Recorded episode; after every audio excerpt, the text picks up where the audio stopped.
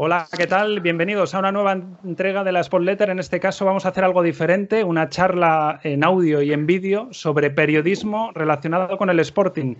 Y vamos a estar con cuatro periodistas, cuatro personas que trabajan en el día a día vinculados a la información eh, del, del Sporting. Vamos a ir saludando. Manfredo Álvarez, saludos, bienvenido, un placer tenerte aquí. Hola, muy buenas tardes.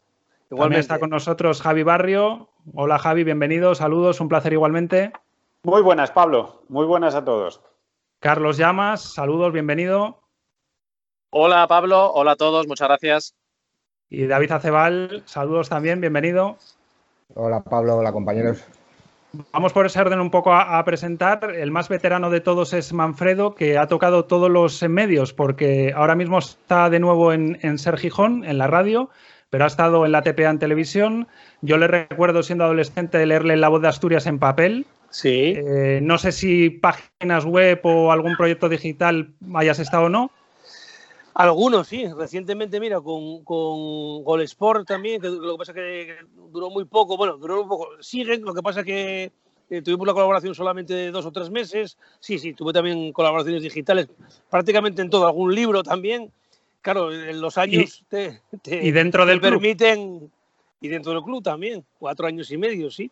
Eh, te permiten cual... tener más experiencia. Sí, afortunadamente, pues he tocado todo y, y, un poquitín, pues cuando yo dejé la serie en el año 2008, eh, fue por eso, porque yo estaba encantado de la vida, donde estoy ahora de vuelta, eh, pero me apetecía en ese momento, pues probar, ¿no?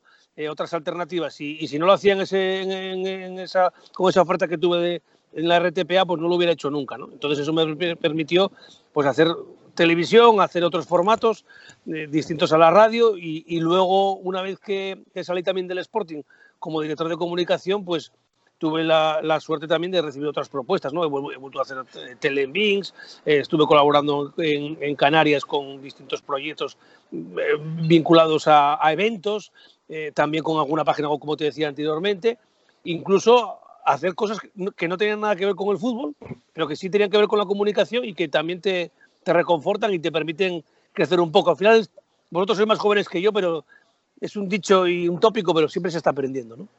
Y eres eh, de Gijón y del Sporting. Sí. De Gijón por todos los costados sí hay más de cuatro, porque incluso padres, abuelos, primos, todos, todos de Gijón y, y del Sporting, por supuestísimo, ¿no? Voy camino ya de, de los 50 años consecutivos de abonado del Sporting. Eh, creo que me faltan dos años. Y, y, y, no lo tengo antes porque antiguamente hasta los ocho años se pasaba gratis. Entonces ibas con tu padre de la mano y entrabas al Molinón, ¿no? Y luego yo creo que fue en el 72 o en el 73 en el que eh, ya me hice abonado y, y nunca dejé de, de, pagar el abono a pesar de que, bueno, que por la profesión pues eh, tengo siempre tengo acreditaciones, ¿no? Desde el año 92, pero es algo como que va unido a ti, ¿no? Yo a mí no me puede faltar eh, lo digo desde, desde hace tiempo, eh, el DNI, el carnet del Sporting y el carnet del Grupo Covadonga. Son los tres que, que, tengo que llevar siempre y que, de los que me siento más orgulloso, e independientemente de las circunstancias, eh, yo seré sportingista. Yo sé que mucha gente, cuando entra dentro del fútbol, cuando entra dentro del Sporting o de cualquier otro club, sale a veces tan con mal sabor de boca como me pasó a mí, que se borra, que no quiere saber nada. Yo no. Yo, yo ahí no, no, no tengo ningún tipo de, diríamos, de dudas existenciales. Yo quiero que el Sporting gane siempre, quiero que le vaya bien y seguiré siendo sportingista este quien esté. Javi Barrio, eh, corrígeme si en algo me equivoco. Has estado en marca una época un poco más eh, breve que lo que llevas en el comercio y también eres eh, de Gijón y entiendo que del Sporting también. Bueno, de Gijón soy langreano, soy uno de esos, eh, una de esas, la colonia que hay de langreanos aquí en Gijón, que es muy amplia, por cierto. Residente, y, al menos en Gijón. Eso es, desde los 18, 19 años, pero bueno, soy, soy de Langreo y además con, con mucho orgullo y con mucho orgullo de vivir también aquí en Gijón, porque bueno, creo que estamos todos encantados los que vinimos de, de Langreo aquí a Gijón a vivir y, sí, viviendo aquí, pues eh, desde entonces, eh, desarrollando mi, mi, labor como periodista en distintos medios. Empecé en Canal 10 Televisión, Eh, posteriormente, bueno, fue una época, estas de prácticas, con contratos. También estuve una pequeña colaboración en Punto Radio, pero nada que ver con Manfredo todos los años que estuvo en la radio, mucho menos Carlos, ni tampoco David. Vamos, no, me considero casi ni para decirme periodista de radio. Y después sí que, pues bueno, lógicamente la mayor parte de mi trayectoria, pues desempeñada en el comercio, yo creo que desde 2006 en algún medio más estuve de prácticas, pero mayoritariamente en el comercio y marca que en algún momento sí que compatibilice con, el comercio, pero fundamentalmente el comercio. Con lo cual contigo vamos a poder eh, tener un acercamiento más eh, fidedigno a lo que es la prensa escrita y más a la radio eh, los dos siguientes que nos quedan por presentar. Carlos Llamas, no eres asturiano, aunque no naciste en Salamanca, ¿podemos considerarte salmantino o no? Sí, sí, porque al final es verdad que, nací en Melilla, pero desde los 12 años estuve en Salamanca y los años principales yo creo que son de una persona, ¿no? Desde los 12 hasta que hace la universidad, hasta los 25. Bueno, pues yo creo que, sí. A ver, por supuesto que hay muchísimo cariño a, Melilla, tengo allí a mi familia y muchos recuerdos de infancia, pero muchas veces me preguntan, ¿de dónde eres? Pues a al digo también de, de Salamanca porque allí están mis padres, ¿no? Vale, y en cuanto a vinculación de periodista con el Sporting, eh, llevas unos cuantos años en, en Cope Asturias. Eh, y antes de que me respondas, si puedes bajar un poco la cabeza mejor porque te estamos viendo sin frente y sin cabeza. Ahí perfecto. Aquí, aquí mejor. Cuéntame, eh, llevas unos cuantos años ya en, en Cope Asturias. Sí, al final son casi nueve y anteriormente uno en Ser Gijón. No coincidí con Manfredo porque él ya estaba en la RPA, él ya estaba en, la radio autonómica. Pero eso, un año en Ser Gijón y ahora son nueve ya en, Cope Asturias, una década en, Asturias. Y vamos con David Acebal, asturiano, no de Gijón, y eres el que más tarde se ha incorporado a esto de, de los medios vinculados al Sporting, ¿no? Sí, soy de Avilés, vivo en Avilés, aunque también en una época de mi vida he vivido en Gijón. Y sí, yo me sigo sintiendo todavía sapo de otro pozo, ¿no? Y más rodeado de los transatlánticos, estos que tengo hoy aquí. Eh, sí, bueno, llevo, creo que esta es mi tercera temporada en el día a día del Sporting y, bueno, pues eso, eh, tratando de hacer un camino en este mundo tan complejo y tratando de disfrutar la experiencia, que al final eh, para mí es eso, ¿no? Un disfrute porque tanto a Manfred como a Javi como a Carlos, eh, aunque mi vinculación con ellos laboral es eh, bueno pues reciente, eh, durante mucho tiempo he sido lector o oyente de, todos ellos, ¿no? Entonces, bueno, pues eso, tratando de disfrutar y de estar un poco al día de lo que pasa en el sport. En Radio Marca Asturias y en lo que ahora es proyecto digital de La Voz, que ahora ya es en página web y no, no en papel, e incluso te podría decir que como aficionado antes tenías tus proyectos digitales y siempre con lo que algunos pueden decirnos a los que tenemos siempre una pasión, la pedrada o, la afición de, los ex del Sporting y, seguirles allá donde vayan. La pedrada es esa, eh, sin ninguna duda, y es la pedrada que, digamos, me abrió las puertas a, a poder estar hoy aquí con todos vosotros. Bueno, en primer lugar, lo que os quería contar a los cuatro que me contaréis es ha cambiado mucho el estar en pandemia para seguir al Sporting. Eh, muchos se intuyen que casi no se ven eh, o no se ven entrenamientos, no se tiene tanto contacto con ellos, pero ¿qué me podríais decir cada uno, así de, manera un poco breve para que podáis intervenir todos y podamos hacer muchas preguntas? Eh, ¿Qué podéis decirme de lo que ha cambiado este año? Bueno, si vamos por orden y me toca a mí por veteranía, y, yo aunque no estoy en el día a día del, del Sporting, sí que eh, lo vivo y estoy pendiente porque evidentemente estoy en contacto permanente con la cadena serie y creo que ha cambiado radicalmente. ¿no? Creo que hay una relación mucho más fría eh, con los medios de comunicación, muy distante. Creo que además eh, la liga y por extensión los clubes han aprovechado esta situación tan dramática, tan penosa para distanciar un poco más el fútbol de los aficionados porque eh, creo que se han podido hacer las cosas bastante mejor de lo que se han hecho hasta el, momento. Y, bueno, no deja de ser también una consecuencia de, lo que está pasando prácticamente en todos los sectores, ¿no? que, ha habido que adaptarse un poquito. Es incómodo trabajar así, eh, porque no salimos prácticamente de ruedas de prensa herméticas y de declaraciones que no te dan para un minuto en la radio o en la tele y, en, la, y en los periódicos para dos líneas. Pero bueno, es lo que toca y, oye, hay que, hay que saber convivir con, con lo que hay. Javi.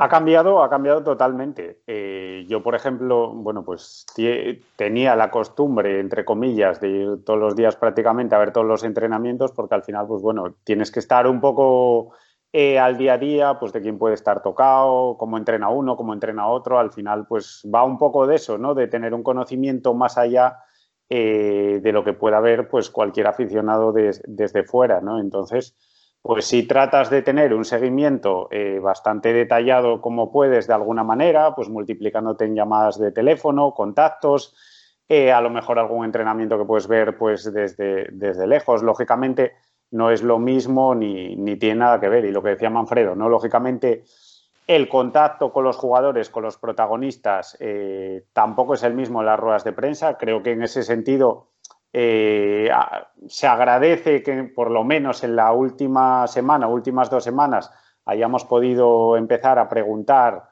eh, de forma un poco más directa. Sigue siendo diferente a las ruedas de prensa que, había antes, ¿no? Pero por lo menos si tienes esa posibilidad de repreguntar como no había hace, por ejemplo, dos meses, que al final, pues bueno, tú mandabas eh, tus preguntas, pues el, protagonista pues te las respondía. Muchas veces eh, no, es lo mismo, lógicamente, no tienes ese feedback tan, tan directo de alguna forma ni tan espontáneo como pueda ser eh, en una rueda de prensa post partido y, demás, pero sí que ha cambiado mucho y, ha sido complicado un poco por, por, esas dos cuestiones. Creo que la liga también está tendiendo cada vez más a eso, a potenciar un poco sus propios canales de comunicación que es una guerra en la que estamos metidos todos los medios para tratar de hacer eh, otro tipo de información que no sean pues contenidos a lo mejor tan dirigidos y tan enlatados como puedan ser los que te pueda mandar la liga.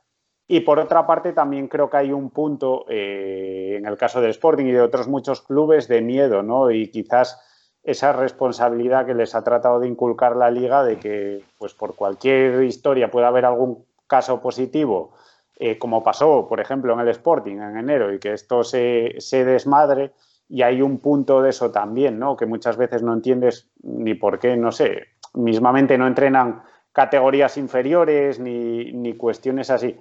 Creo que es una pandemia que ha sido difícil eh, para todo el mundo y al final a lo que ha tendido el fútbol profesional es a tratar de crear una burbuja en torno a los equipos y más allá de eso, pues bueno, han ido pues tratando de, sacar la cabeza como han podido o tratando de gestionar las cosas casi minuto a minuto. Yo sí que espero que en este tramo final de temporada, pues bueno, con el inicio de la vacunación y demás, pues cada vez, hombre, por lo menos se empieza a abrir todo un, un poquito más, ¿no? No, lógicamente, como lo que estábamos viviendo hace, hace un año, un año y pico, pero sí cada vez un poco más abierto porque, bueno, pues ahora es, es complicado, ¿no? Para nosotros es complicado. Y Carlos, en radio muchos días sin ver entrenamientos y sin tener ni siquiera un audio de un testimonio, ¿eh? Sí, eh, fíjate que a mí cuando me preguntan cuánto me ha cambiado laboralmente la vida, yo viendo lo que le pasa a otras personas o familiares, incluso muchos amigos, yo tiendo a decir que no tanto en el sentido que al final voy a mi puesto de trabajo, voy a la radio, eh, puedo hacer el programa desde el estudio, casi desde el primer momento. Y luego, mm, bueno, digamos que, que, puedo ir a los partidos, no a los de fuera, que eso, por ejemplo, ha cambiado. Eh, ya no se puede viajar porque solamente en este caso pues acreditan a, la radio que lo hace en casa, ¿no? La radio que lo hace para, para el programa nacional.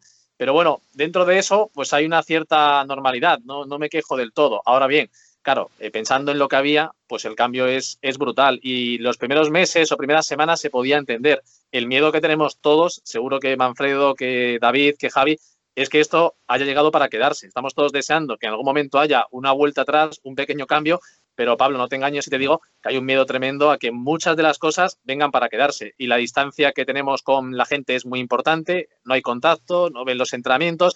Fíjate que el tema de los audios, bueno, al final las ruedas de prensa las de ahora, las de antes, pueden dar para lo que dan. Es complicado que una rueda de prensa te dé un contenido importantísimo. A veces sí, pero no siempre. Pero sí que hay otras cosas que, hemos perdido y más allá incluso del tema sonidos, el tema relación con, con, los protagonistas. El perder ese contacto para mí es muy importante porque está el teléfono, está el WhatsApp, está el móvil, están las redes sociales y todo lo que sea, pero al final el periodismo también se ejerce con el contacto cercano. Y eso lo hemos perdido ha pasado más de un año y el miedo que tenemos todos, creo, es saber cuándo se va a recuperar, porque somos pesimistas. Eh, cada vez es más complicado hacer comunicación, cada vez es más complicado acceder a ciertos contenidos. Son los clubes los que ofrecen los vídeos, los audios, las entrevistas.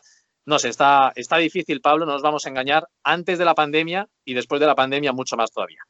Eh, David, tú que llevas eh, tres años, incluso antes de la pandemia ya se empezaba a notar esto. Te lo digo porque yo, la única experiencia que tengo del Sporting eh, fue un verano de becario precisamente en Cope Gijón hace ya muchísimos años y yo me acuerdo de aquella, de que salía alguien del vestuario, lo cogías, le hacías varias preguntas y te ibas con esa grabación a, hacer el programa. ahora ya eso se fue perdiendo a que elegía el club o a veces un poco preguntando a los periodistas quién salía cada día, después ya no salía uno cada día. Eh, o sea, se ha ido paulatinamente y no solo por la pandemia, ¿no? Claro, a ver, yo soy el que eso, el que menos tiempo lleva y así todo, para mí el cambio es como haber pasado de Unai Medina a Guille Rosas, algo así, ¿no? Eh, es cierto, o sea, el día a día, yo personalmente, eh, para mí estar en mareo día tras día, como había estado haciendo los dos años anteriores, bueno, pues me suponía no solo eh, adquirir conocimientos de lo que estaba pasando alrededor del club y alrededor del equipo, sino, pues eso, ¿no? Tener eh, o obtener eh, contacto con las personas que al final son las que, bueno, pues te, hacen llegar la información y con las que estableces unas relaciones que luego, bueno, pues te suponen poder tener algo que contar o algo que aportar a la gente que te lee o que te escucha. Eso es lo que más se echa en falta. Eh, y luego es un poco también lo que decía Carlos, ¿no? Eh, tener la sensación de que esto se va a estirar en el tiempo y que volver, eh, ya no solo a esos años que tú dices de, ir a mareo y que la gente cuando salga del vestuario se pare a hablar contigo, sino volver a lo que era el entorno del Sporting hace dos temporadas, resulta complicado volver a, verte ahí. A mí personalmente me resulta complicado volver a verte en esa situación. Por, dejarlo claro, no era solo que se parasen a hablar contigo informal, sino eh, parar a, grabarles, a grabarles para luego usarlo, digamos. Y en cuanto a, competencia, exceso de medios en Gijón, ¿veis que para una ciudad como Gijón, para un club como el Sporting, hay demasiado medio, demasiado programa, demasiado periodista o creéis que la proporción está bien y que no hay exceso de oferta para lo que puede suponer el interés o, la gente que está interesada en el Sporting? Bueno, la oferta va en función de la demanda. Está claro que el Sporting es un club que genera mucho interés y entonces de ahí que también muchos futbolistas, ya no de ahora, sino de hace muchos años, se sorprendan del seguimiento que hay por parte del Sporting, ¿no? Hay jugadores que, pues habláis de, de una Medina, ¿no? Que vino del, del y fue el año pasado. Y, y, claro, el Numancia aquí va al entrenamiento, uno o ninguno. Y claro, aquí es otra historia, ¿no? Aquí, eh, pues eh, ahora mismo porque estamos en la situación en la que estamos, pero hay media docena de tertulias entre radio y televisión, los periódicos también hacían tertulia, hay programas de, radio diarios, los periódicos sacan dos, tres o cuatro páginas, es decir, hay un seguimiento espectacular y muy amplio por parte de los medios de comunicación eh, que, siguen al Sporting porque el público lo, lo demanda. ¿no?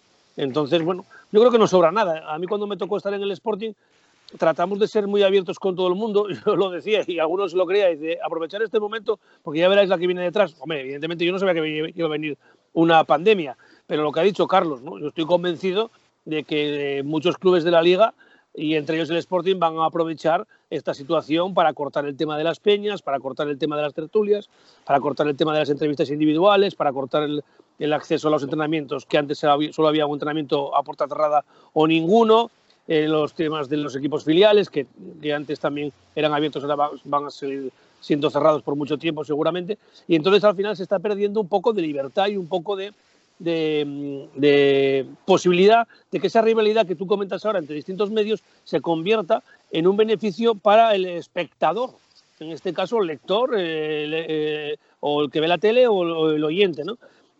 Las noticias se sacan por esa cercanía que estábamos comentando antes yo recuerdo cuando empezaba en el año 92 y, estaba de director de Sergio Gijón, Javier Asenjo, fue el que me fichó y me dijo, ¿tú qué crees que, qué, crees que es prioritario para que Ser Gijón pueda ser líder. De aquella pitaba Antena 3, COPE estaba muy fuerte, Radio Nacional estaba muy fuerte, eh, venía fuerte Onda Cero y, Ser Gijón empezaba, porque veníamos de Radio Minuto. Yo, yo creo imprescindible viajar con el equipo y las tertulias. ¿Por qué? Porque en esa cercanía, en los viajes, tú al final pues em, logras momentos de debilidad, de confianza, en el que te llegan las noticias. Ahora mismo es prácticamente imposible acceder a nadie. Con lo cual, hay muchos medios, pero al final casi todos damos lo mismo. Hay que volverse loco para cada día ser un poco original. Y eso, bueno, todos los que estamos aquí lo sabemos. Javi, además vosotros en prensa eh, jugáis eh, con que podéis sacarle más partido con gráficos, con otras cosas, pero también tenéis el déficit de que han pasado muchas horas de que la gente haya escuchado programas de radio, de tele, digamos que está todo ya muy, muy trallado, ¿no? Cuando, cuando va a abrir alguien el periódico. Hombre, lógicamente, por ponerte un ejemplo, yo abrir el periódico con una rueda de prensa, el 90% de las veces ni me lo planteo. Para mí una rueda de prensa sería algo no te digo muy secundario, lógicamente tienes un respeto por el protagonista que habla cada día, ¿no? Pero salvo que sea el entrenador, pues va a ocupar el espacio que va a ocupar precisamente por lo que dices tú, porque al final va a haber un periódico digital o incluso nosotros mismos que ya lo hemos sacado, eh, las radios también lo van a sacar, entonces tienes que reinventarte un poco cada día, hacer una propuesta diferente y claro, eso eh, cuesta mucho pensar todos los días, eh, un poco la cabeza con qué vas a abrir, porque bueno, tampoco es lo que dices tú. Tienes la posibilidad de los gráficos, tienes posibilidades de entrevistas a futbolistas, a otras cosas, pero claro, tampoco puedes todos los días hacer, hacer casi lo mismo, ¿no? Entonces, tienes que intentar, yo creo que ofrecer todos los días algo alternativo que pueda resultar de interés, lógicamente, es lo ideal, pero claro, en esta situación es muy complicado porque, bueno, yo quizás lo que más hecho de menos es, por ejemplo, las entrevistas, ¿no? Las ruedas de prensa, pues entiendo que, bueno, al final eh, no dejan de ser intervenciones de un jugador de cuatro o cinco minutos en los que pues, se dicen muchos tópicos, no tienes esa cercanía que tienes en el trato en una, en una entrevista, que, bueno, siempre te da, te da más juego, ya no solo por el trabajo que hagas tú, sino por el que haga el propio fotógrafo, ¿no? Entonces sí que lo he hecho bastante menos la posibilidad esa de que no puedas hacer, pues eso, desde hace un año entrevistas a los protagonistas, entrevistas a un jugador que está en un, en un buen momento, que incluso creo que es hasta para ellos muy positivo, ¿no? Hablábamos antes del caso de Guillermo Rosas, está haciendo una temporada estupenda, pues seguramente es el primero que le encantaría tener esa primera entrevista hablando de cómo está en el, en el Sporting tras su debut, no ha podido pasar. Creo que nos hemos perdido eh, muchas cosas de estas, ¿no? Que ha sido una generación, entre comillas, perdida, porque incluso aunque esto termine, se flexibilice un poco y comparto eso de que creo que al final eh, el camino va a seguir eh, estando orientado un poco hacia que la liga controle un poco mucho los canales de, de comunicación, sí que te vas a perder, pues eso, esta generación maravillosa que todos estamos viendo pues esa inocencia, entre comillas, de las primeras entrevistas, del disfrute, de la ilusión,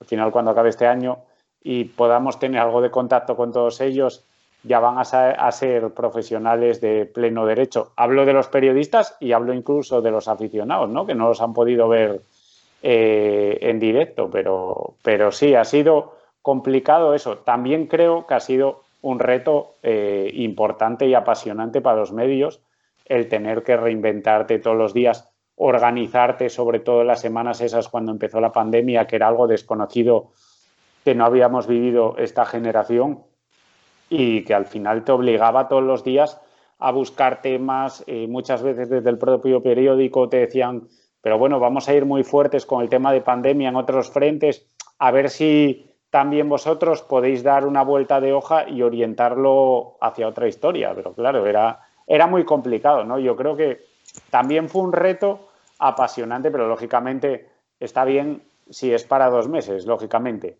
Eh, te interesa pues lo que vivíamos hace un año. Eh, Carlos, eh, hace unos años, en tu caso tienes que competir con la SER prácticamente en la misma hora y hace unos años un oyente tenía que escoger entre escuchar a uno o escuchar a otro. Ahora hay dos opciones. Uno, podéis ganar oyentes de fuera de Asturias porque ya con Internet y con un montón de tecnologías accedes a más gente que antes nos accedía, podéis ganar ahí y después está el formato en diferido, podcast, eh, difundirlo en redes sociales o lo que sea, con lo cual ya alguien no tiene que tener que elegir en directo por uno de los dos. Y de hecho muchos que se hubiesen perdido el directo, si le das un gancho en redes sociales, te acaba escuchando un programa que no hubiese escuchado de otra, de otra manera, ¿no? Sí, al final hay gente que tiene puesta la SER porque es su radio, hay gente que tiene puesta la COPE porque es su radio, pero luego el que busca a lo mejor un programa deportivo, pues eh, puede irse al podcast o puede irse a la web y le puede interesar también, ¿no? Más allá de, otros eh, programas, a ver qué han dicho los de deportes. A mí eso tampoco me preocupa tanto porque es verdad que ahora mismo el que quiere escuchar tiene la opción de, escucharlo. Y muchas veces pasa que uno escucha un programa en directo y luego ha visto a lo mejor por redes que hay algo interesante en el otro y se lo pone.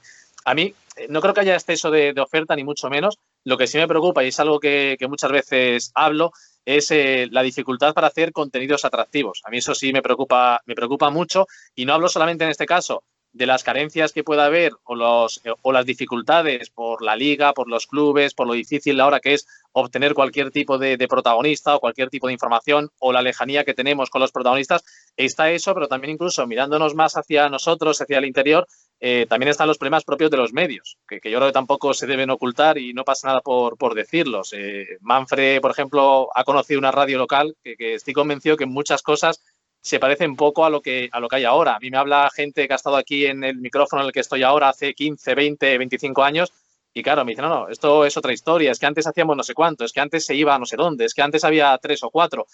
Entonces también tenemos carencias propias que hacen todo más, difícil. Y a mí eso me preocupa mucho, porque que hay oyentes de radio, sí, pero yo me pregunto, a las tres y media escuchando, eh, ¿cuántos serán de 60 para arriba? Pues seguramente muchos. Y la gente joven, eh, nos, escucha la gente joven con todas las opciones que tiene ahora. A mí es un tema que me preocupa, que me preocupa mucho y al final creo, una cosa que ha dicho Manfredo, que tiene mucha razón, la importancia de la radio tiene que seguir siendo el estar en los sitios. Es que eso es clave y ahora mismo lo hemos perdido. Y eso es clave porque el que esté en su casa grabando un vídeo de YouTube puede hacer un contenido interesante, pero no está en el sitio. Y mucha gente me preguntaba a mí, ¿pero por qué vas a viajar si lo puedes ver en la tele? Incluso hasta algún director te lo dice, pero se lo da la tele. Claro, yo entiendo que hay un gasto económico, pero es que la radio, como no esté en los sitios, como no tengas la capacidad de estar en los sitios, entonces sí que pienso que la radio local muere. Y ahora mismo la radio local está en un momento, y Manfredo seguro que lo puede decir, eh, la radio local está en un momento, pero no solo en Asturias, ¿eh? en cualquier provincia que hablas con cualquier compañero, da igual que sea la SER a nivel local o Onda Cero o la COPE, ¿habrá alguna excepción? Seguro. Pero la radio local está en un momento, yo creo, ahora mismo, Pablo, complicado y lamentablemente soy, soy pesimista por muchas cosas. Claro, y, es que si, si, tú ofreces lo mismo que da la tele, pues la gente lo ve por la tele. Es decir, nosotros en la radio tenemos que ofrecer algo distinto. Es decir, tenemos que ofrecer que una previa sea atractiva para el que se quiere informar antes del partido que juegan determinados futbolistas y por qué. qué pasó durante todo ese día en la concentración y el día anterior en el viaje. Y luego durante el partido que estás viendo lo que no se ve por la tele. Quién está calentando, eh, un jugador que está en eh, que, parece que en la tele sí participa, pero que tú le estás viendo que se está arronchando, como decimos aquí en Asturias, qué pasa después con los protagonistas. Toda esa cercanía de las tertulias, esa complicidad que decíamos anteriormente, se está perdiendo. Y eso es eh, la salsa de la radio. Eso fue eh, lo que permitió que la radio tuviera esos años tan buenos en los 90. cuando éramos muchos, porque lo que decía antes, estaba ser Onda Cero, Antena 3, Radio Nacional, todos viajando, no había internet, pero las emisoras de radio se volcaban eh, con mucha más programación y ahora mismo todo eso, pues ¿qué conlleva? Que este hermetismo que está aplicando la liga y que aprovechan muchos clubs significa al final que los propios mm, directores de los medios, los que hacen los números en los medios de comunicación, en las radios, dicen, no, no, si con uno me sobra, porque este me lo hace todo. Y además, como lo ve por la tele, ¿para qué va a viajar? Es decir, al final vamos a hacer números, no vamos a hacer un buen producto, no vamos a hacer radio. Entonces, yo muchas veces me desespero. ¿Qué queremos hacer? ¿Qué queremos hacer? ¿Buena radio o radio y que lo consuma quien quiera? ¿Qué queremos? ¿Qué queremos? ¿Hamburguesas de carne eh, precocinada y de alimentos que son todos, mm, diríamos, artificiales? ¿O queremos volver a la huerta y comer el real food, la comida natural? Entonces, no sé, los que tenemos unos años de experiencia en la radio nos duele muchas veces lo que vemos, porque no, no estás ofreciendo un producto tan bueno como puedes ofrecer. Ese, ese, es el problema. Mira, lo decía antes Carlos y es verdad. Yo recuerdo nosotros en, los 90 en la, SER teníamos más del doble de programación que ahora local. Entonces, ¿qué pasa? Que cuando tienes esa ventana abierta, el, el, el, formato local se incrementa de tal manera el seguimiento que se produce, bueno, pues una auténtica avalancha de oyentes. De hecho, bueno, nos, eh, la, la, audiencia local ha bajado mucho. ¿Por qué? Porque lo que decíamos, ofreces casi lo mismo que el nacional. O sea, nosotros, yo recuerdo los domingos, teníamos un programa local a la una y media, de una y media a dos. Cuando empezó Fernando Alonso, metíamos a Fernando Alonso en Minardi a las dos menos cuarto que nos cogía el móvil. Ya había móviles hasta aquella, en el año 94. Fíjate tú lo que es llamar a Fernando Alonso a las dos menos cuarto, que te lo pasen, antes de subirse al Fórmula 1. De una y media a dos. De 3 y 35 a 4, eh, eh, programación local. Y a las nueve y media, y luego fue a las 10, el resumen de la jornada. Ahora no hay nada. El domingo no tienes nada. El sábado tienes programa a las 3. Ahora no lo hay tampoco. El programa del de, diario empezaba a las 3 y 10, ahora empieza a 20. Por la tarde había 20 minutos de deporte, ahora no hay nada. Entonces, evidentemente es para preocuparse por todo lo que estamos hablando. Pero no, pero, pero no echemos la culpa al empedrado, ¿eh? No, no. Echemos la culpa a otras cosas. Y David, yo por lo que te conozco y te he seguido incluso antes de que estés en, los medios, lo que a ti te suele gustar es intentar eh, encontrar eso que no suele ser tan habitual. A ti te gusta hacer algo diferente. Imagino que, este año y, con lo que estamos hablando de, de distintos medios que, que, prácticamente van a hacer el 90% similar, que sigas teniendo que estrujarte ahí el cerebro para encontrar algún contenido diferente, ¿no? A ver, eh, está claro que eso, que hay muchos medios. Yo también creo que hay muchos porque hay muchos consumidores y sobre todo alrededor del Sporting. Incluso creo que hay muchos consumidores que consumen todo o la gran mayoría o sea, gente que va saltando, que lee, no se pierde ninguno de los dos periódicos de papel, que va a todas las webs, que escucha sus programas de radio a la una, el que hay a la una, el que hay a la una y media, el que hay a las tres, y luego, si puede, eso, se pone el podcast del siguiente. Hay muchos seguidores del Sporting que tal, y eso creo que, que, nos ayuda a todos. Y luego es un poco lo que tú dices, ¿no? Eh, por lo menos en mi caso, eso, tocar, toca, en esta situación ha tocado todavía más exprimirse, eh, tratar de sacar otras historias diferentes y, y tus lo que, simplemente por marcar una línea que te, que te separe un poco de lo que hace todos, que, que entiendo que es lo que hace todo el mundo. Eh, cada uno tiene su producto, quiere buscar su. Manfredo ahora ha sacado la Manfredoteca, de la que yo soy fan, y entiendo que es eh, su manera de, encontrar eso, de, su reducto, ¿no? De, pues eso, de que tienes un producto propio y tienes que sacarle todo el juego que puedas pues eh, eh, al final nos toca un poco eso. Y bueno, sí, es verdad, que hay que bucear, pues sí, hay que bucear. Y que hay que sacar eh, historias del arcón del abuelo, se sacan. Y que hay que ir a buscar una historia a, a una página web de Letonia, pues vamos y la sacamos. Y es que tampoco pasa nada. Al final, eh, sobre todo en el mundo digital, que es el que más me toca en este caso con, la de Asturias, siempre lo planteamos ya no solo como dar información, sino también dar entretenimiento. Y, tiene que haber de todo. Tiene que haber ese día a día que cubrimos todos y también a nosotros a veces nos toca pues, sacar alguna película diferente que ayude a que la gente pues, se fidelice, te vaya a visitar y, pueda disfrutar un poco de no solo ese día a día del Sporting, sino de todo lo que hay alrededor de, del Sporting, que es que hay mucho. Vamos a tocar ahora los factores que pueden influir a la hora de informar sobre el Sporting. Si tú eres amigo o enemigo de un jugador o de un entrenador, ¿Influye? ¿No influye? El, si tienes que darle un palo muy fuerte eh, a un jugador de, con el que te llevas muy bien o que te ha dado información o que te ha dado entrevistas, ¿influye o no influye? El que pueda sentar mal al club una información, te la piensas ya no igual por ti, sino por el medio en el que estás, que le puede generar un problema, ¿influye o no influye? Las redes sociales, con todo lo que ahora mmm, prácticamente miran con lupa y, y os juzgan, influyen o están influyendo y se está un poco, a veces se lo he escuchado a Carlos incluso decir que se da demasiada importancia a lo de las redes sociales y que en realidad es una parte muy minoritaria de lo que os escucha y os lee y se le da como si fuese, digamos, una proporción mayor. No sé, hay, seguramente hay muchos más factores que se me están escapando, pero todo esto sí o sí tiene que acabar influyendo en, eh, a la hora de, informar o de hacer una entrevista o de publicar o no una información. Yo creo que sí influye, pero hay otro problema, eh, o, hay un problema que viene añadido a lo que comentábamos anteriormente, que ahora los medios de comunicación tienen menos gente.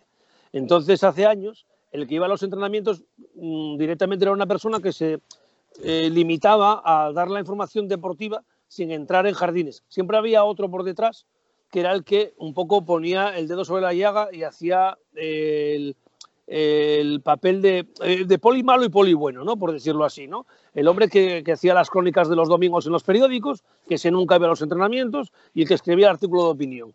Y en las emisoras de radio, pues había un redactor que iba a los entrenamientos, hablo del Sporting, de todos los equipos, y los que estaban en, en la redacción y que eran un poco los que marcaban las pautas de, los contenidos y de, la firma del mismo, ¿no? Eso, eso se ha perdido eso se ha perdido porque, insistimos, muchas emisoras tienen una, una persona ¿no? para todo. ¿no? Entonces, ¿qué ocurre?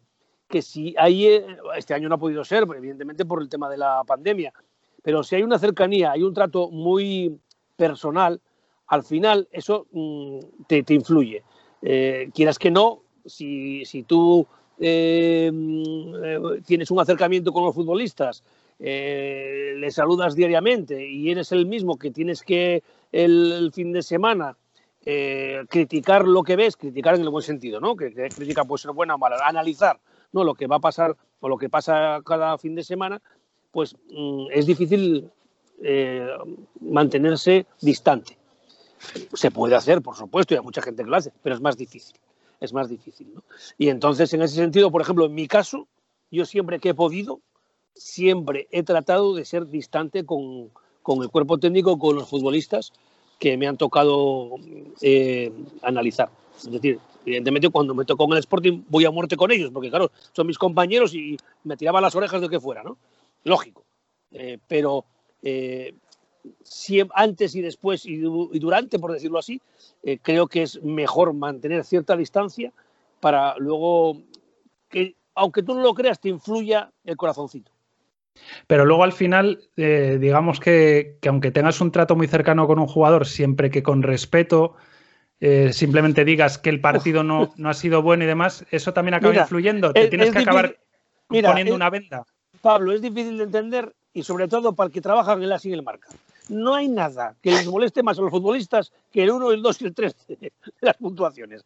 Eso es horrible. Mira, yo mira que, que, que, he sido crítico y que he tenido, y crítico y a veces adulador y de todo. Bueno, me han dicho de todo. Llevo en esto casi 30 años. ¿no? Mira, cuando teníamos en la boda Asturias de papel aquel análisis individual, que encima había que poner un calificativo, o sea, eh, pues eh, distinguido, elegante, eh, eficaz, no sé qué. Claro, pero son 42 jornadas de liga segunda división multiplicada por 15 jugadores, pon calificativos y luego la puntuación. Madre mía, era tremendo aquello que pasaba. ¿eh? Y los jugadores al final iban al análisis individual, iban al análisis individual y iban a la puntuación. Es complicado eso, ¿eh? Y mira, los demás, todos habéis trabajado en algún periódico de ese tipo y os lo pueden confirmar. Pero, por ejemplo, Javi, vamos a ponernos en un supuesto porque lo desconozco. Tú imagínate, vamos a ponernos en el supuesto de que tienes una cercanía con Jurjevic. Uh -huh. Jurjevic falla dos goles cantados, tú en una crónica no puedes obviar que ha fallado esto. Se puede poner con respeto o se puede faltar al respeto. Eh, un periodista al final tiene que contar lo, lo que ha pasado, aunque, como digo, con, con, respeto, ¿no?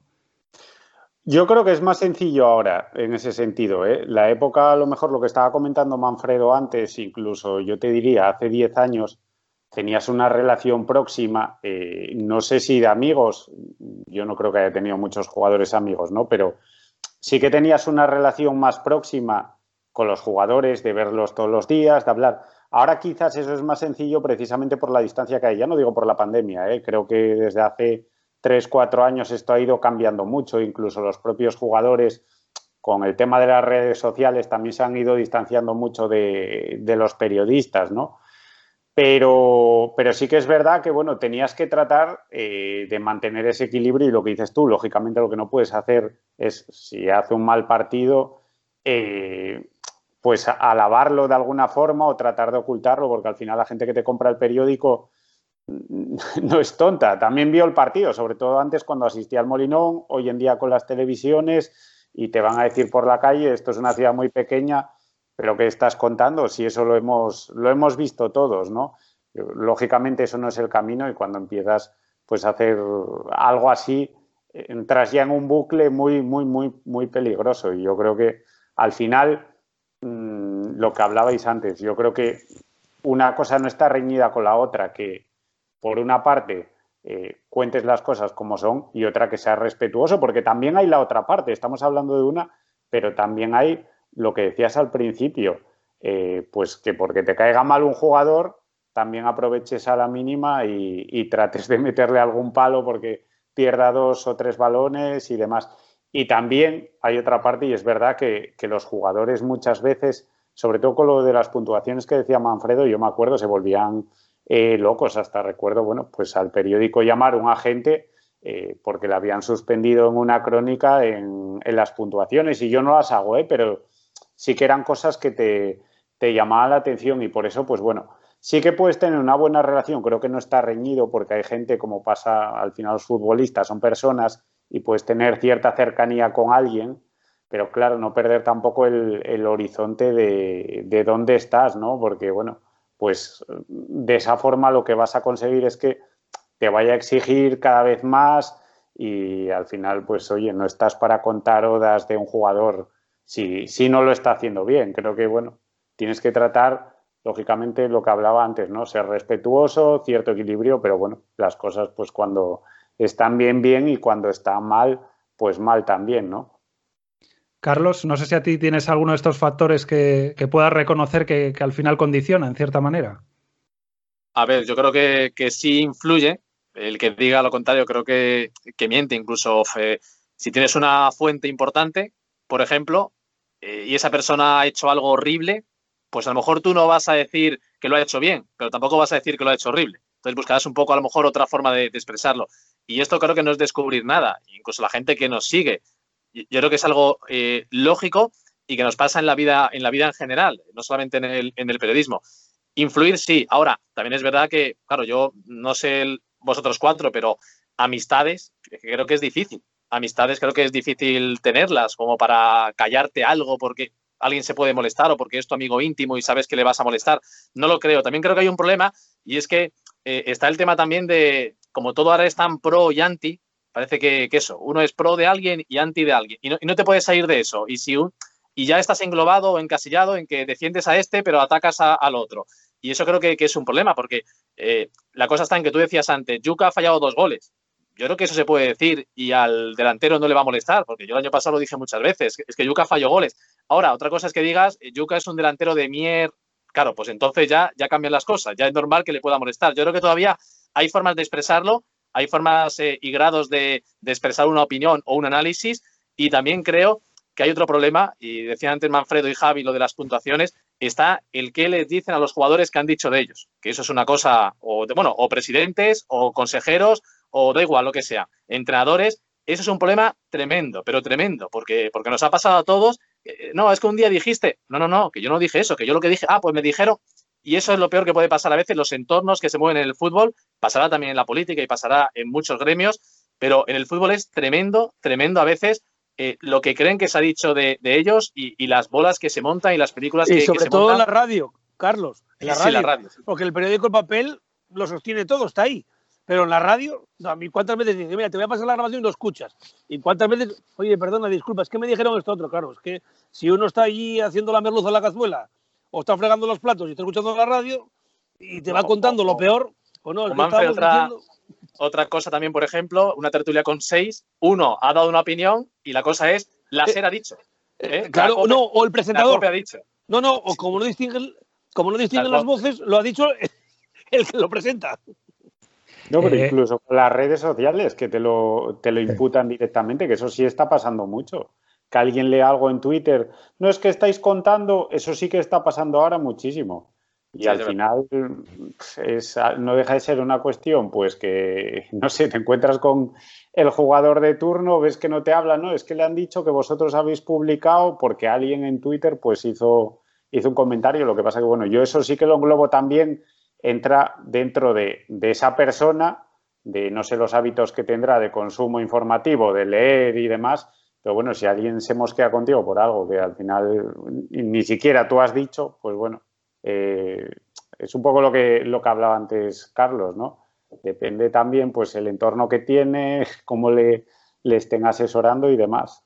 Y al final de las redes sociales, Pablo, simplemente que decías antes, sí que reconozco una cosa, que yo soy el primero que, que le ha hecho mal. Yo ahora no tanto, pero en su momento a lo mejor le daba demasiada importancia porque era todo quizás demasiado nuevo. ¿Y qué nos ocurre? Que tú decías algo en la radio o escribías algo y de repente tenías a cinco que te contestaban. Y claro, tú decías, joder, mira, cinco mal escrito, todo el mundo me está... No, no, no te escucha todo el mundo, son cuatro o son cinco. Y fuera puede haber, no sé si 100 o 120, que no están de acuerdo y que... Y también creo que mucha gente que está en las redes sociales, precisamente es, como decía Javi, la que se queda con el titular de un audio, con el titular de una noticia. Eh, no digo todos, eh, que no me gusta generalizar, pero también te digo que yo creo, a lo mejor me equivoco totalmente, pero por el porcentaje de gente que está en Twitter, que no es mucho, o en Instagram o en Facebook, eh, pienso que tenemos más gente que está fuera de eso escuchando un programa de radio que la que está en las redes sociales. Y luego que el, que el que se anima a comentar generalmente suele ser para algo malo. Generalmente los elogios o las alabanzas la gente las piensa pero no las escribe y en cambio las críticas enseguida se va. Lo que le iba a decir también a, David, si él piensa que también un periodista se hace respetar siempre y cuando de manera, como decía antes, eh, respetuosa, eh, sin insultar, sin faltar, cuando tú dices lo que ve ahí y de un jugador dices lo bueno y lo malo, también es una manera de hacerte respetar. Porque si pues ese mismo jugador o el resto ven que siempre dices cosas buenas de alguien, aunque lo esté haciendo mal, eh, es una manera de, que sepan que, o, que te pueden, entre comillas, tener controlado, que te puedan, no sé si comprar de alguna manera. un periodista también se tiene que hacer respetar. Pero, claro, pero a lo mejor en, este caso, Pablo, igual no es reducirlo a, un periodista, sino a una persona. Eh, siendo sincero y siendo, yendo siempre por delante con tu pensamiento, eh, creo que es más, mucho más sencillo que te hagas respetar, ¿no? Y luego, pues eso, llevado a la, a la profesión, eh, está claro. Si, si, tú tienes un filia o una fobia y la manifiestas día tras día, eh, bueno, pues no solo el protagonista de turno, sino la gente que te lee o que te eh, escucha o que te ve, bueno, pues enseguida te van a acabar catalogando en un, en un, determinado pro o contra, ¿no? Que decía antes Carlos. Yo creo que, que, que quizá, bueno, esta charla está dirigida al tema periodismo, pero es un poco también, eh, pues eso, extenderlo a algo más, ¿no? A, tu forma de ser en la vida y de cómo te comunicas con el resto, no solo con los protagonistas del Sporting o con los protagonistas de tu trabajo, sino con tus propios compañeros o con tu o, con todo el entorno ¿no? vital que, todos tenemos. Al final es un poco eso. Eh, tratar como te gustaría que te traten. Yo lo reduzco a eso. Reconozco que tendría como hasta 10 temas más que tratar, pero como no, os quiero tener aquí tampoco en exceso, porque no pensaba yo que iba a, ser tan extenso, vamos a ir con los dos últimos. En primer lugar, Manfredo, tú has estado dentro del club y, y has estado fuera antes y después. ¿Hay algo que tras tu paso por el club hayas entendido mejor que igual desde fuera antes no lo entendías o al revés? ¿O que, pensabas que era de una manera y luego viste que era de otra y que ahora pues tienes otra visión, no sé, ¿qué, luz nos puedes aportar? Porque muchas veces desde fuera el periodista o el aficionado dice, pero ¿por qué no dan tantas entrevistas? ¿O por qué en el club no sacan más comunicados? ¿O por qué no dan más la cara? ¿O por qué? No sé, un montón de, situaciones. Hombre, eh, salta a la vista que yo no estoy de acuerdo en absoluto con la actual política de comunicación, ¿no? Y por eso no estoy en el club porque venía siendo un deterioro ya antes del año 2006 cuando salí yo, porque yo no, no estaba de acuerdo en, los criterios que se intentaban poner, ¿no? precisamente porque venía de fuera. ¿no? Em, yo sí tuve cierta sensación estando en el Sporting de que, eh, de que no era uno más de los que estaban dentro, que era el que venía de, del enemigo, ¿no? En ese aspecto, ¿no? Entonces, cuando uno trataba de establecer unos criterios, pues mm, siempre era porque querías dar más a los, a los medios de comunicación, aunque siempre puede haber quejas, ¿no? Entonces, en ese sentido, eh, puedes recibir cierta incomprensión, pero sobre todo, bueno, yo estando dentro del Sporting, aparte de que fue una experiencia para mí inolvidable, muy positiva profesionalmente, muy negativa personalmente, eh, por todo el componente emocional que llevaba, eh, sacas conclusiones, ¿no? en mi caso, y estabais comentando el tema de las redes sociales, llegó un momento muy pronto, yo entré en febrero del 2012, al poco se produjo el descenso del Sporting, ya me di cuenta de que no, no estaba en un sitio que me iba a costar mucho trabajo adaptarme, porque eh, la gente me consideraba una persona crítica, una persona que, estaba atento a todo lo que sucedía en torno al Sporting y cantaba lo bueno y denunciaba lo malo. ¿no? Y como yo era el único que tenía redes sociales, pues me tocó machacarme, o sea, machacarme a palos con cosas en las que yo no podía hacer absolutamente nada. Yo al final eres un director de comunicación que estableces una política de comunicación hacia vosotros, hacia los medios, intentando, creo que en aquel momento era mm, sobre todo decir sí a casi todo, y, luego el resto era ajeno a mí. Entonces, hay que hacer esto otro, tienes que hacer esto otro, cambiar todo esto. si yo no tengo nada que ver, si yo no voy a una reunión de un consejo de administración, yo no tengo nada que ver. Entonces, si te das cuenta de que cuando estás dentro de un club, y voy a la pregunta que haces, eh, poco puedes cambiar respecto al hermetismo y respecto a lo que es eh, la política habitual dentro de un club de fútbol. Puedes hacer muy poco. Llegas con muchas ganas, llegas con una ilusión tremenda de intentar cambiar las cosas, hacerlos un poco a tu gusto y al final no puedes tocar prácticamente nada. Sí que es verdad que yo tengo que decir muy claro eh, que yo no he visto puertas cerradas y cajones con caja fuerte y movimiento de papeles y cosas tan raras que se leen en redes sociales. Yo entraba en un despacho, entraba en otro, eh, a mí nadie me, tenía que andar con una, llave maestra, ni muchísimo menos. Eso creo que es un poco el, diríamos, el, el, bulo que hay en torno al fútbol de que parece que eso es todo, no quiero ampliar la palabra, que ya sabéis cuál es, ¿no? Que es todo oscuro. No, no es tan oscuro, es buena gestión y mala gestión. Pero, por ejemplo, eh, hay que dar, eh, gestionar el dar en una entrevista de un entrenador a los medios se lo das solo a uno, se lo das a varios a la vez. Bueno, Quiero decir que, a ese tipo de situaciones desde fuera y desde dentro igual no se tiene la misma visión. Y desde fuera igual creen que se beneficia mucho a un medio y poco a otros. Y en cambio, eh. desde dentro es que algo tienes que hacer. O se lo das a todos el mismo día o tienes que claro, hacer una jerarquía. Pero a mí, por una parte, fue lo que me condenó. O sea, a mí me tocó, eh, desgraciadamente, eh, un momento complicado en lo deportivo eh, al poco de llegar, pues, o sea, al llegar yo, se había destituido a Manolo Preciado, que era un icono del sportingismo, y llega Javier Clemente y lo primero que hago es la misma la entrevista con Javier Clemente el mismo día para los tres periódicos. Voy a estudiar Nueva España y el comercio, no verdad se montó ya. Claro, cuando se fichaba un futbolista, yo le decía al futbolista, mm, prohibido hablar con ninguna emisora de radio, con ningún periódico hasta que sea la, la rueda de prensa para que sea para todos igual. Y todo eso, si no tienes el respaldo por detrás, al final te debilita. Y encima los palos son para ti. Entonces, bueno, es muy difícil. Oye, eh, quizá ahora el criterio es otro, es el ir repartiendo cromos, pero claro, mm, a mí eso no me convence. Entonces, a lo mejor, pues dices tú, igual eso, lo que digo, es muy bonito el tema del fútbol, sobre todo cuando ganas, eh, es una experiencia inolvidable, pero dices, no valgo para esto.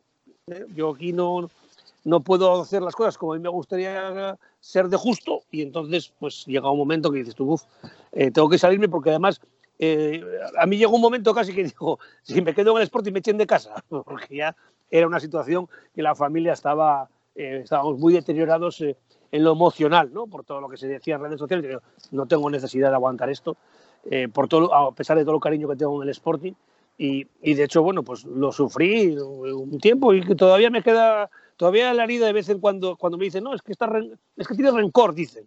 No es rencor, rencor, pero sí es verdad que tienes el disgusto de que no te has sentido bien tratado en determinados momentos y que a lo mejor es frustración propia el no poder haber hecho todo lo que te hubiera gustado hacer. Pero yo tampoco le echo culpa a los demás, ¿eh? O sea, tampoco yo voy a ser una víctima ni nada de eso. Soy uno más del establishment. Y Javi, eh, ¿se entiende cuando os dan la entrevista eh, a un medio y al resto no?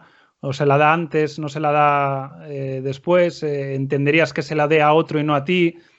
¿Cómo se lleva eso?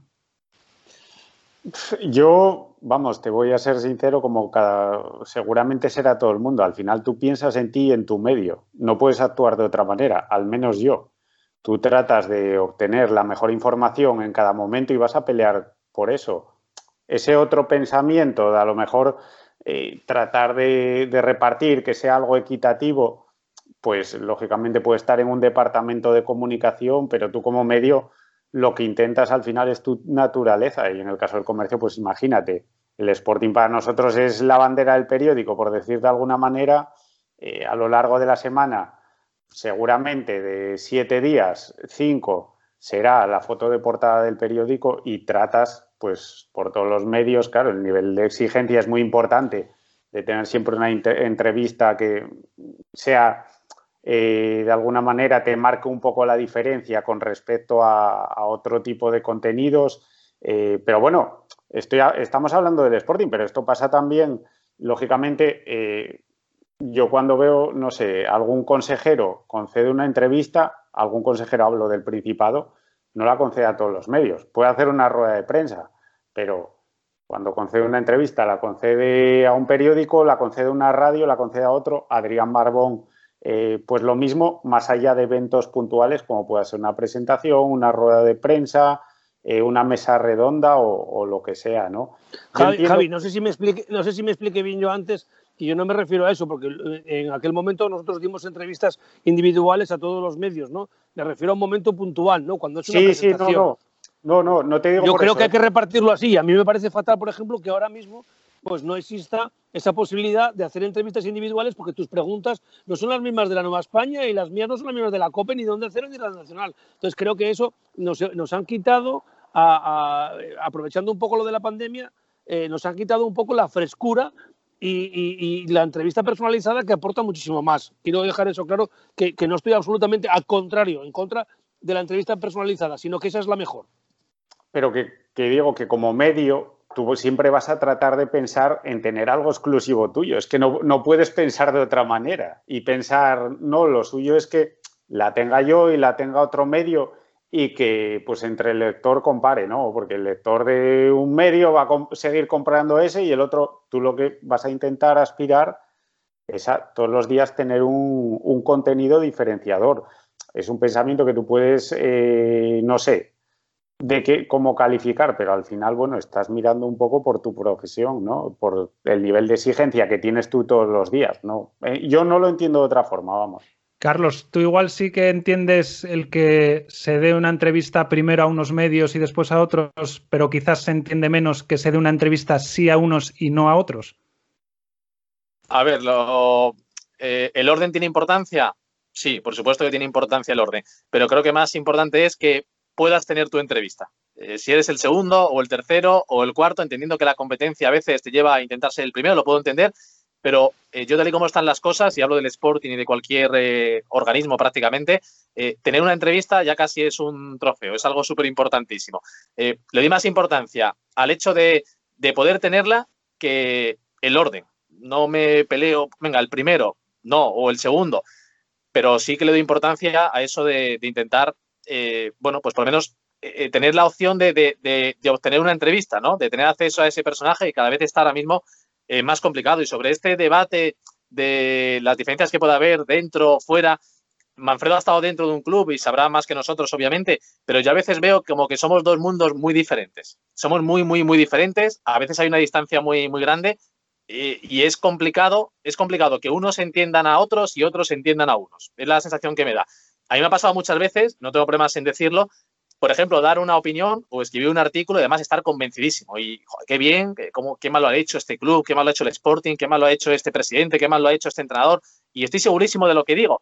Y eh, claro, te falta información, porque por mucho que, la opinión esté sustentada en una base, te falta información. Y a lo mejor a los cuatro o cinco días alguien te ha comentado algo sobre aquella opinión, eso que dijiste no era correcto porque eso no fue así y tienes que dar la razón. Ah, claro, pues mira, no, tenía yo, no tenía yo esa información, o no sabía lo que había pasado dentro, o no sabía lo que había pasado en esa reunión. Con esto quiero decir, Pablo, que no sé a veces cómo se puede reducir ese espacio que hay o disminuir esa diferencia que hay entre periodistas y, dirigentes, o entre lo que puede opinar un periodista y la información real que, ha pasado. Y en el caso del Sporting, a veces la impresión que me da es que hay como una renuncia a explicarse no sé si es porque creen que no se les va a creer o piensan que su versión no se va a tener en cuenta y que los que están enfadados con ellos o los que son críticos con ellos van a mantener esa crítica, pero a veces yo al menos si he hecho en falta ese intento a través de canales eh, internos o a través de, eh, explicaciones, no hablo solamente de ruedas de prensa o de entrevistas, ese intento por, no sé, por, eh, a veces conocer la, la idea del club sobre diversos asuntos a los que a lo mejor no tenemos acceso o no tenemos conocimiento y eso nos lleva, yo el primero, a veces a hacer alguna crítica, que, las he hecho, que a lo mejor al cabo de dos semanas o de un mes me he dado cuenta de que, de que lo que dije no tenía ninguna base y que fue un error. Y bueno, creo que más o menos me, me expliqué. Esa diferencia que, hay entre, entre un lado y el otro, que a veces creo que es muy difícil o casi imposible que, haya un, un acercamiento o que la distancia al menos se pueda reducir. Y David, eh, ¿tú crees que los dos medios que tú tocas, eh, lo digital y la radio, ¿tienen las de perder con esto de tener entrevistas y tener alguna exclusiva con respecto a prensa escrita y a televisión? Mm, a ver, yo creo que no influye que el medio sea digital, radio o para perder en esto. A mí eh, en este tema eh, me parece que en, vez de pelear por el trato, habría de que tratar de pelear. A ver si me explico. En vez de eh, que entre los medios esa feroz competencia por ser el primero, por tenerla yo y no tenerla el de al lado, quizá eh, habría que pelear entre todos los medios porque eh, se normalizara un trato lo más igualitario posible para todos. Me da igual papel, digital o radio. Es cierto que, es una situación compleja ahora y que este proceso de cambio del que hablábamos antes y de eh, cierre hermético de todo lo que hay alrededor de, los clubs no facilita que podamos tener acceso. Pero entiendo que con presión de los medios o con presión externa, más un poco de consideración interna, sería mucho más sencillo que, todos podamos hacer el trabajo lo, pues, lo mejor que, que seamos capaces de hacerlo, ¿no? Em, yo a lo mejor, Pablo, en esto, en esto soy un poco raro en el sentido de que cuando un medio tiene una entrevista, yo sé que hay compañeros que tienden a, criticar que ese medio haya tenido esa entrevista. Yo no, yo digo, pues, pues enhorabuena para ellos, la han conseguido pues enhorabuena, tienen una entrevista, tienen un buen protagonista o una noticia, ¿no? Que esto es muy típico del periodismo. Cuando alguien da una noticia, es que se la han contado. Bueno, es que yo creo que para dar una noticia alguien tiene que contarte algo. Si no, es que me parece a mí que, es imposible dar una noticia. Entonces, yo más que eh, esa competencia de eh, ahora rajo de, este medio porque le han dado una entrevista, no, no, yo mi admiración por haberla conseguido y lo que quiero es tenerla yo. A ver si el siguiente soy yo y si no soy el segundo, a ver si puedo ser el tercero. Pero es una forma, mi, mi forma de verlo al menos. Bueno, y el último tema que pongo sobre la mesa, ya de forma breve si queréis lo que queráis decir todos. Eh, hay mucho debate sobre qué es y qué no es periodismo. Hay quienes dicen que periodismo es solo dar noticias y que periodismo son los medios tradicionales, pero ahora también hay un montón de otros contenidos, pues, eh, desde un análisis, una entrevista, eh, contenido en vídeo, formato breve, las nuevas plataformas. ¿Vosotros sois radicales y pensáis que el periodismo es dar noticias y en medios tradicionales? ¿O el abanico cada vez es más amplio y no hay que poner tanta valla al campo y, pensar que, tiene cabida todo y que hay que ir creciendo e innovando cada vez? Bueno, eh, si, me voy, no es que me voy, es que me estoy quedando sin batería. ¿eh? Yo creo que hay que saber adaptarse a la situación. Yo creo que ahora mismo Em, importa menos ser el primero, y ya se comentó anteriormente aquí, porque claro, con esto del, Twitter, incluso cuando das una noticia, te salta el Twitter y dices, no, ya lo puso no sé quién de Mallorca, y tú, yo qué sé. Entonces, yo creo que ahora es más, más que contarlo, saber contarlo, darle tú tu estilo personal. Y de hecho, creo que, eh, sobre todo en la radio, lo que interesa ahora mucho es el tema de la opinión. Veo además que los periódicos están eh, tirando a eso también. Eh, el comercio, ahí está eh, Javi Barrio, que eh, todas las semanas saca una especie de tertulia llamando pues, cinco o seis entrenadores, cinco o seis futbolistas, un poco opinión, buscando otro perfil, ¿no? no es, es menos individualista. Yo creo que es más coral lo que buscamos, insisto, me da igual darlo a las nueve de la mañana que a las diez y media.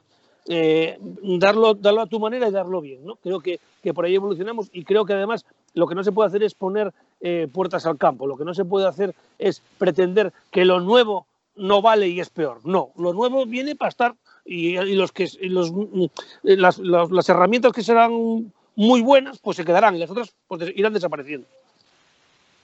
Javi, ¿se tiende cada vez más al entretenimiento y a la opinión? Mm, puede que sí, pero bueno, yo entiendo que hay un hueco ahora mismo muy importante y es una oportunidad de oro. Hablábamos antes de periodismo eh, más tradicional y yo creo que, vamos, lo pienso, lo defiendo y lo reitero muchas veces. Ahí está Carlos y lo hablamos muchas veces, ¿no? Que es un momento de oro eh, para el periodismo tradicional. Por ejemplo, en el caso de los periódicos, parecía que hace 10 años que íbamos a desaparecer, sobre todo cuando aparecieron los gratuitos y, demás, pues que ahora mismo eh, hay tal volumen de información y tal volumen de confusión muchas veces, eh, que incluso pues lo estamos viendo continuamente en redes sociales, fulanito ya está fichado por el Sporting, no sé quién tal, al final pues no es ni, ni un objetivo del Sporting, por decir de alguna manera, ¿no? Y yo sí que reivindico de alguna forma eh, pues la información eh, bien hecha, eh, pues con tus llamadas, que puedes llegar más tarde, pero que sea información contrastada y que el que te lea al final sepa que la información que tú vas a dar tiene algún tipo de, de rigor y de base, aunque después, por lo que sea, no, no pase porque sabemos cómo es, por ejemplo, un fichaje, ¿no? Puedes contar cómo empieza, pero nunca sabes cómo, acaba. Y sí que creo firmemente que es un momento eh, para el periodismo de siempre de contrastar la información que tengas, eh, hacer llamadas, moverte, eh, vamos, pero, pero totalmente fundamental, por lo que te estoy diciendo. Creo que pues las redes sociales han traído cosas buenas, pero también creo que han traído eh, cosas al final, porque como en todo, pues bueno, eh, va en función de quién las, las utilice, ¿no? Cómo utilice esas herramientas. Y han traído pues mucha confusión, muchos debates, eh, muchos nombres que a lo mejor no tienen nada que ver. Por ejemplo, en el caso del Sporting, pues a lo mejor un jugador que, que ni interese y realmente de repente se empieza a crear eh, una corriente de opinión en Twitter sobre ese jugador en concreto que no interesa y al club le empiezan a caer palos sin comerlo ni beberlo, porque lo, lo vemos muy habitualmente. Entonces sí que creo que, bueno, pues eh, creo que es un buen momento para la, la, información y creo que los periodistas en ese sentido, pues tenemos que ponernos también un poco las pilas y hacer mucha autocrítica, porque creo que la tenemos que hacer también en ese sentido Muchas de las cosas que vemos también hemos, las hemos iniciado nosotros hace algunos años y, apostar pues cada vez más por eso, por un periodismo de, calidad, ¿no? Carlos. Sí, al final, claro, es un debate muy, muy amplio que a mí me cuesta a veces hasta entrar, pero por supuesto que hay un montón de formas de, de periodismo, pero vamos, un montón de formas, para mí todas respetables, pero como al final lo tradicional es en lo que estamos, ¿no? Está la prensa, puede incluir prensa digital, está la radio, está la tele, yo lo que quiero es defender eso y para defender eso volvemos un poco a lo que hemos ido hablando en esta, en esta charla. Eh, cómo hacer contenidos atractivos, cómo hacerlo interesante, con las limitaciones que tenemos, pero para mí esa es la gran preocupación, más allá de entrar en debates de esto ahora, el Twitch, el no sé qué, si esto no me gusta, si esto no me vale, cómo hacer realmente lo nuestro interesante, porque creo que al final, cuando hay una noticia, eh, la gente, yo creo que si hay una cosa importante, busca el país o mira la SER o a ver qué dice la COP. Creo que al final todos vamos a, medios que creemos que son de referencia y que creemos que son importantes y que creemos que, se va a ajustar más a lo que, a lo que ha pasado. Y, esa es mi preocupación, cómo ofrecer contenidos atractivos. Sé que me, reitero en esto, pero es que me preocupa los lunes, los martes, los miércoles, los jueves, los viernes, todos los días, eh, empezar un programa, por ejemplo, y, y tener algo diferente, no algo que ya está en todas partes o que pueda estar en redes sociales, eh, es baja no sé qué, hoy tuvo una molestia en el entrenamiento, no, no, eh, algo diferente, eh, ese es lo, que me lleva a mí la mayor parte del tiempo, sabiendo que es muy difícil por las limitaciones que, venimos comentando. Y luego otra cosa que quería decir, los medios tienen otro problema, me refiero a medios tradicionales, prensa, teleradio, porque ahora, por ejemplo, los clubes, ha pasado con el Sporting recientemente, que hicieron un vídeo maravilloso con la renovación de Pedro, un vídeo espectacular. el Oviedo ahora con el 95 aniversario está ofreciendo vídeos también buenísimos, que se entiende lo que voy a decir. Eh, lo que critico es que antes esos vídeos los hacían los medios de comunicación. Lo, hacía TPA o, lo hacía eh, Televisión Española o lo hacía la versión digital de, del comercio. Y, es algo también, claro, que, lo hemos perdido, ¿no? Eran contenidos súper interesantes que ahora tampoco no tenemos acceso, ¿no? Ahora lo hacen también los clubes o los partidos políticos o los que sean.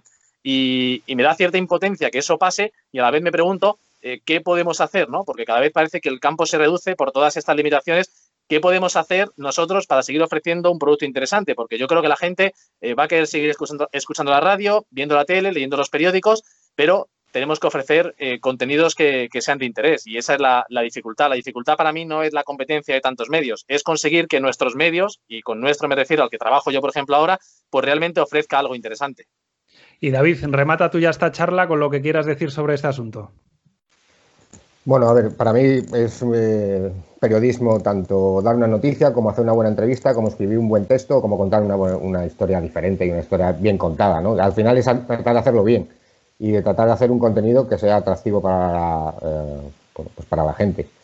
pero creo que a veces nos olvidamos también que en el momento actual de la sociedad, eh, digamos que, la información es casi fast, fast, food, ¿no? Eh, es todo un consumo rápido, es un consumo inmediato. Eh, la gente no se para a leer una historia larga, se quedan parados el 90% de las veces en el titular y en el primer párrafo de un texto. Y a partir de ahí eh, es muy difícil conseguir que tus lectores o que sean capaces. Se ha quedado parado David. Bueno, pues eh, lamentablemente vamos a tener que poner fin a la charla con, esto. Eh, siento, David, que se te haya cortado la intervención. Y justo estaba hablando de contenidos largos y esto se ha ido más largo de lo que pensábamos los cinco. Así que os agradezco la generosidad a todos, Manfredo Álvarez, eh, Javi Barrio, Carlos Llamas, David Acebal. Gracias por estar ahí y que nada, espero que este contenido guste a, los lectores de la Spot Letter, que, nos veremos, nos escucharemos, nos leeremos en la, próxima entrega. Gracias a los cuatro. Gracias a ti, Pablo. Cuando quieras, Pablo. Gracias, Pablo. muy bien. gracias a todos. Gracias.